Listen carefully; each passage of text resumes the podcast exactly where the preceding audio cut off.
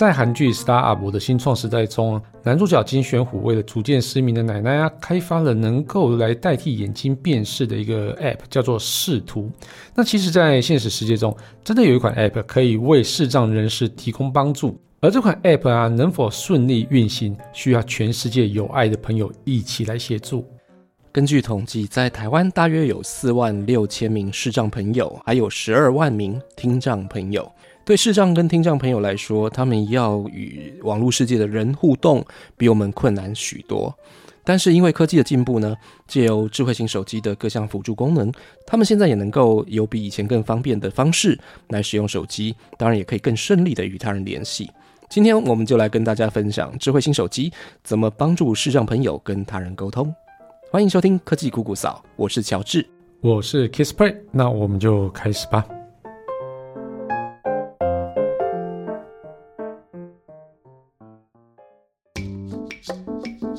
人类因为梦想而伟大，梦想因为科技而实现。科技新知、三 C 潮流、网络世界、虚拟宇宙，全部都在科技酷酷扫。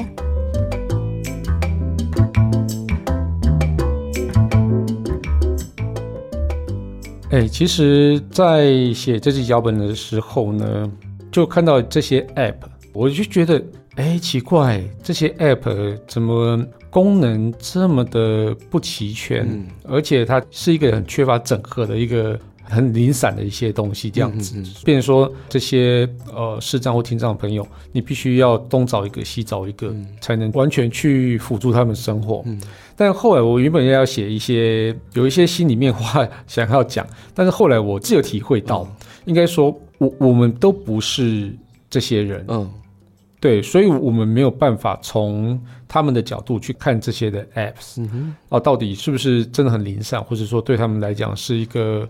很不方便的东西，所以呢，这一集呢，我们就会以比较介绍这些 App 方式来去跟大家分享这样子哦。所以这集可能大家不会听到我一些犀利的言论，之前有是不是？请大家见谅。其他集有很犀利就对了，没有哎，我我觉得我录科技酷酷少都还蛮平静的。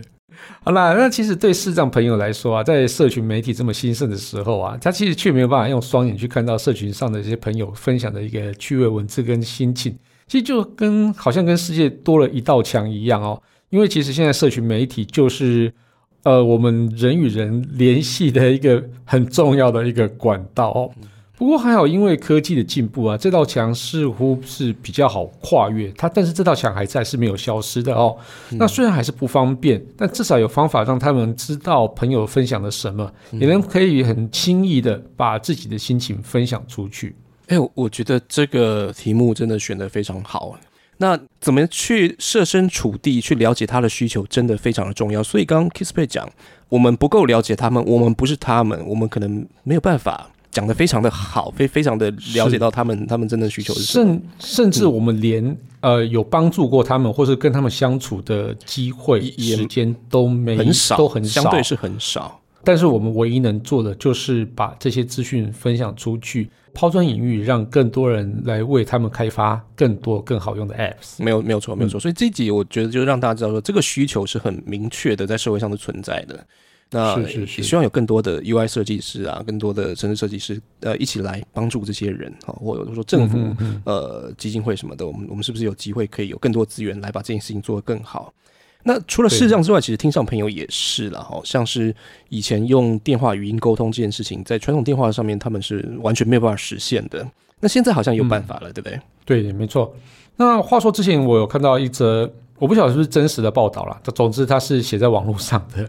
对，然后说一位日本的视障朋友，他名字叫前景纯子哦。那他在 Twitter 上就是透露他自己的一个亲身遭遇哦。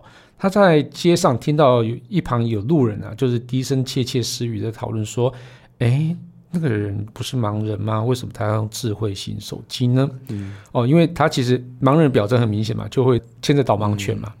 哦，所以他不小心听到了，他就在推特上分享这个遭遇哦。那其实他同时也跟网友们说明哦，其实智慧型手机对他来讲是非常非常重要，因为他必须要用听的来去知道很多的资讯。这件事情我真的以前不知道哎，听你讲的时候，我才知道，的确，就是视障朋友他跟外界沟通方式，基本上当然就是用听跟说，靠声音来进行。那智慧型手机上面其实有很多，现在也越来越多可以帮助视障朋友的工具哦。像你一开始提到韩剧那个 app，那那个是就是剧里面的 app 嘛，是不是？它对 现实生活中是其实在现实社现实世界中，其实有类似的 app 哦哦。那他们那不方便直接植入进去就对了它不方便直接植入到戏里面，不啊不然你就直接把这 app 的名字植入进去，然后大家就会去用嘛，这不是更好的宣传？我我我我觉得那个剧那个剧的主轴不是这个哦 app 啊，对他们主主轴是在不是啊在植入本来就这样啊，好植入它本来就不是主轴啊，是它啊，啊，对，用用公益方式植入这样子。对啊，这用公益方式植入不是很好吗？干嘛还去弄一个假的？对好了，好，Be My Eyes，不管 Be 它 My Eyes，对，这款 app 叫 Be My Eyes 哦，那顾名思义就是当我的眼睛。那这个其实就是有全球视障跟低视力的一个人士啊，还有正常视力们的志工一起建立的 app。嗯，那这个啊，就是会使用即时的视讯电话。那加入这个社群的一个志工啊，就当然就是一些看见的人，他就可以为视障朋友跟低视力的用户啊，提供及时的视觉协助。嗯，例例如说像是颜色的判断啊，然后检查灯光有没有亮。阅读标签，还有确认食物的到期日这样子哦。那其实这些都是非常重要的一个资讯啊，嗯但是他们却没有办法透过眼睛来去判断。嗯嗯嗯，那当视障朋友啊，他需要协助的时候啊，Be My Eyes 啊他就会向多名那个志工，就看得见的志工呢发送通知，然后依照语音啊跟时区来去配对志工。嗯那第一个回应的志工啊，他就可以收到这些视障人士的用户的视讯电话。嗯，等到语音连接之后呢，他就可以帮这些视障朋友来解决他们的难题，就等于是当他的眼睛。这个也蛮像那个计程车队还是 Uber 的感觉啊。对对对，差不多是那样子的感觉。就是 Uber 你发送了那个我要搭车的讯息出去之后呢，他就会 找一个最近呃的，第一个接到的人就可以来载你这样子，呃，哎，概念有点类似，但用在这里蛮好。差不多。哎，可是这些志工他们志工的意思就他是自愿的嘛，volunteer 不收钱，对不对？是没错。哦，这些志工他们是从哪里来的？他们会不会就是要很多人就要轮班在那边，每每个人都在等电话？他应该是二十四小时都可以打，对不对？对对，二十四小时可以打的，而且其实就是呃，全世界都有这种服务哦。哇哦，那其实这些志工呢，就是来自这些下载这些 app 的朋友。那你下载这个 app 之后，你就说，哎，我要当志工，那就可以当志工了哦。嗯那里面当然要填一些资讯进去哦。那这个服务是刚刚讲的是全球性的哦，嗯，所以系统会依照那个时区跟语言来去做配对。你当然不会去说，哎，美国的一个视障朋友。然后他讲英文的，然后转到台湾来，然后台湾这这个人又不会讲英文的话，那不是很尴尬吗？刚好哦可以学英文语言交换啊，不是？他们他们有需求的时候通常很急耶，你知道吗？对对对所以你这样子去这样子去还要再学英文，不是不是 造成人家那那个那个是语言交换，可以就是另外一个 app 可以用类似的机制去做，这目的是语言交换。无聊哎你。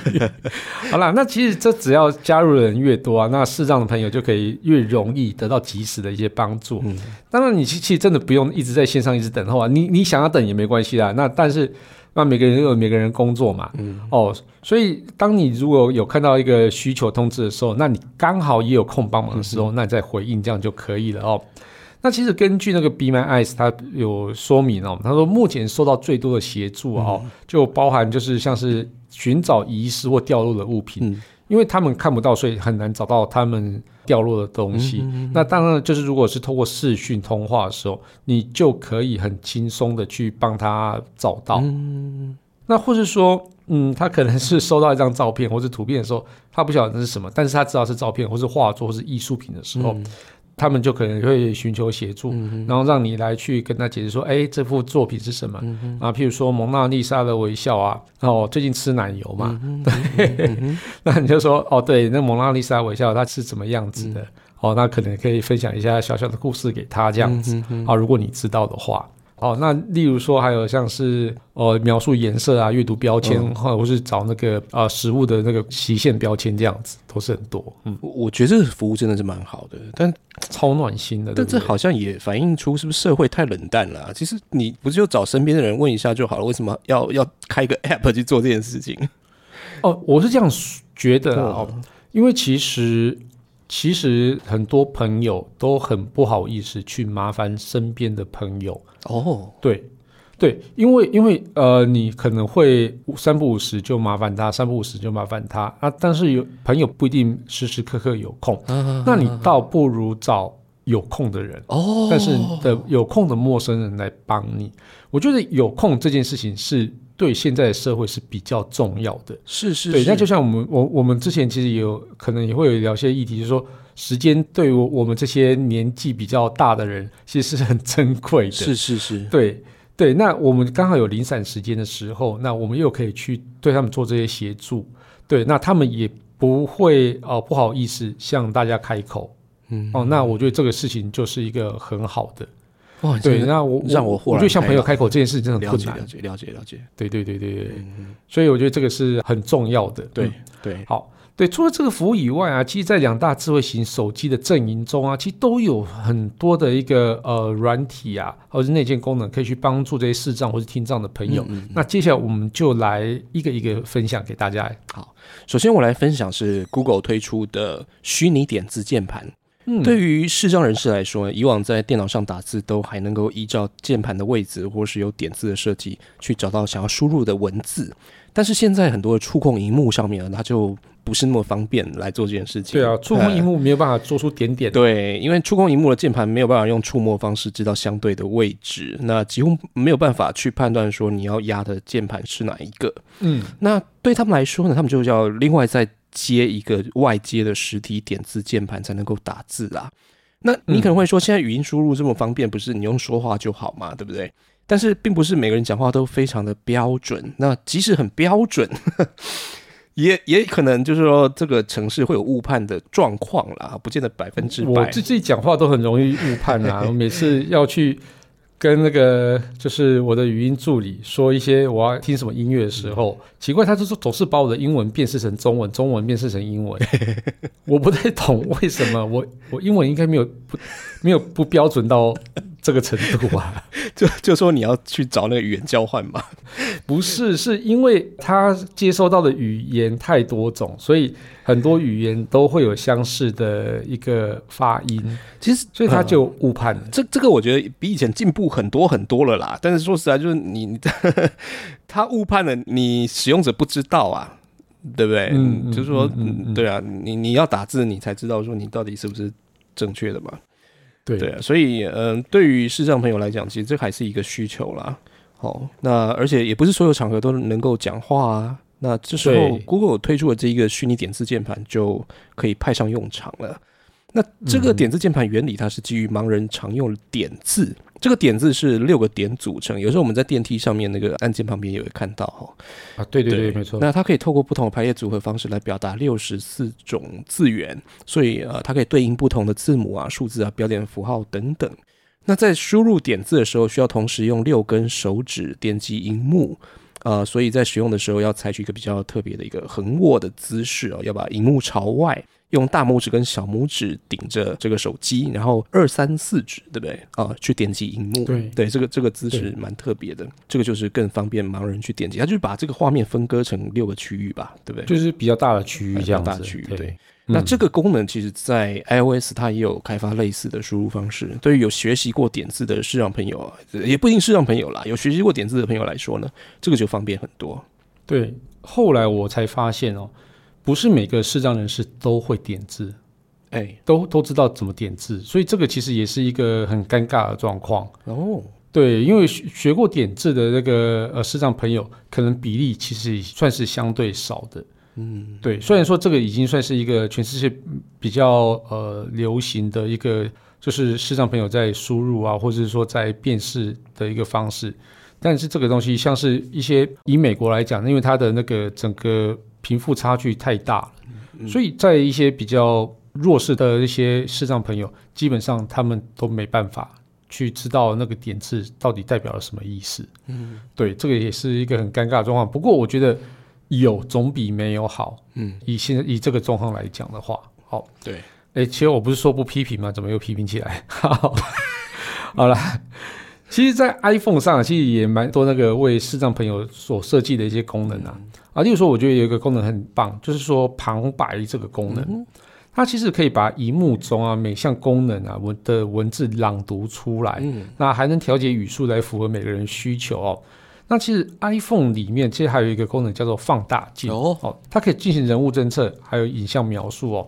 那这个功能里面其实有一个很特别的功能叫做门侦测诶，哦。这个门侦测到底是什么哦？那那我先说它的原理哦，就是说哦，它是利用 LiDAR 来进行辨识，来去确认门的状况。嗯这个呃，例如说啊，就是一个使用者啊，我到了一个目的地的时候呢，啊，比如说我到了书店，嗯那或者说我到了餐厅，那我要进去里面，但是我要先知道门要怎么开嘛，嗯啊，他看不到，嗯那所以他就可以用这个手机的辨识啊，去定位门的位置方向啊，例如说门在你的左边，你可能绕一圈之后，哦，门在左边，嗯那他就会告诉你说门跟你的距离有多远，门现在是开着呢还是关着？那如果是关着的状况，我应该要怎么去开它？嗯那是用把手啊，或是这个喇叭锁啊，或是这种拉的把手啊，或是我直接推就可以，或是说甚至它就是一个自动门。嗯嗯哦，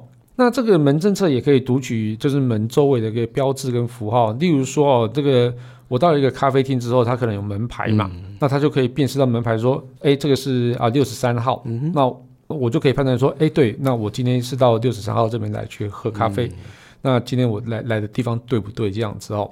那或者说你想要到你要到一个办公室里面开会，那你就可以知道这些隔间的一个号码，那也可以知道是不是有那个无障碍的一个出入口的一个标志这样子哦。嗯那我觉得这个也是一个蛮贴心的一个功能哦。那以导航来讲，我觉得导航部分呃算是也是对于视障朋友一个非常重要的东西哦。那虽然在 Google Map 上面其实有一个蛮好的一个语音提醒功能，但事实上对于视障人士来讲，其实我觉得没有太可靠哦。我觉得也可能也不安全。比如说，哎，前方二十公尺左转嗯，OK，好，那我这样走的时候，如果我闭着眼睛走，那前面如果万一在施工呢？我不知道啊。那前面有一些障碍物，我不会知道啊。这个其实就会一个尴尬的状况会发生。那其实呃有一个第三方软体啊，叫做 Map in Hold。嗯。那它其实就可以让行人知道障碍物的讯息，然后包含就是人行道的一个交通啊，或是有一个施工的一个状况，或是嗯。哪一个路口有一个无障碍的阶梯啊，嗯。或是斜坡啊，或是哦哪边有自行车停车场啊，或是长野，或是饮水机的位置。嗯那它还更提供更精细的一个导航功能。哦，可以避免，譬如说你如果想要避免走楼梯啊，或是走陡坡，或是所有障碍，嗯。哼。那其实这个呃，对，不只对视障朋友有好处，那对于一些肢体障碍的朋友，其实也可以提供协助。嗯。例如说，我就可以知道，哦，我今天要去哪个地方，它其实有一个无障碍设施，那我应该要怎么走到那边去？这样子哦。那另外就是，如果你是提着那个很重的行李的时候，你也需要这些设施，那你也可以用到这个 app 这样子。嗯，你是说它你没有去之前，它就可以告诉你那个路上的状况哦？是是是，没错哇，，这么特别，对，但所以这个东西可能也需要它时常是在有人去做更新，所以它现在目前的服务范围是非常小的。诶，这个有机会可以来试试看。好啊，那除了视障之外，对听障人士来说，iPhone 它也有一个即时字幕的功能。当接到电话，无论是一般电话、视讯会议或是通讯软体啊，它都可以把对方说的话传成文字，听障人士可以直接以语音回复，或是输入文字转成语音的方式来回复。哎、其实我觉得觉得这个功能真的是还蛮好的哦，因为我觉得现在就是语音辨识功能越来越强大，就等于是呃，因为我听不到嘛，所以所以如果你输入成文字的时候，把它转成文字的时候，这个就是会帮助到你了解意思，即使它的辨识没有那么准确，但是你也可以从相对的字义来猜到他讲的是什么意思，这样子。对，但我现在其实看很多就是手语老师，嗯，就是你看每天两点要看那个记者会，然后就有手语老师，我就很佩服这些老师。对，好厉害啊！而且他可以把专有名词也可以用手语皮出来，这才是让我意想不到的事情。那个资讯量那么大，然后我们说话的速度其实也不慢。对那个记者会，我觉得语速并不慢，对然后他们可以尽可能的把这些资讯传递给听障朋友知道，对，这个很伟大。对对对对，那如果今天是 iPhone 上面有这样的一个即时字幕功能的话呢，哎，可以为这些老师减轻一些负担啊。对，不没错没。错。其实相同的功能呢，在 Android 上其实也有哦。那其实这个功能设定，其实你都可以在功能设定中找到啊哦。啊，你可以找到那个搜寻听力辅助，那其实就可以找到一个叫做即时字幕功能。那你也可以在那个通话时啊，直接用键盘回复。那我觉得这个对听障人士来讲，应该是帮助是非常非常大的。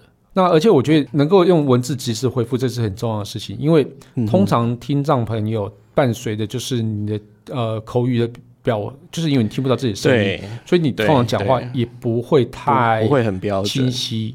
对，没有错。对，所以啊，因为我一个听障的姐姐啊，对对对对，所以我、哦我知道她讲话的时候就是会呃，你会听不懂她在讲什么。对啊，对，所以这时候我觉得用键盘回复这件事情超级超级重要，这样子。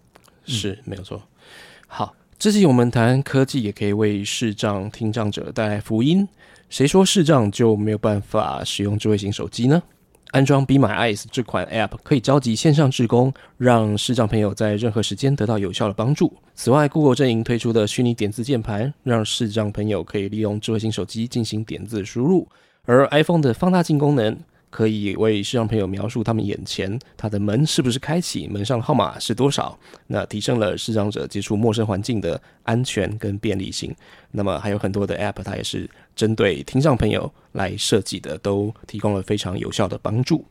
嗯，我这边再补充一下、呃，呼应那个舅舅一开始讲的话，就是说，呃，现在其实对于视障、听障或是一些肢体障碍的朋友哦，那其实智慧型手机的一些帮助呢，我我觉得真的还不够多。嗯哼，那我我我真的很期待能够有一款智慧型手机呢，它就是专门为了这些朋友而设计，而不是这些零散的 apps。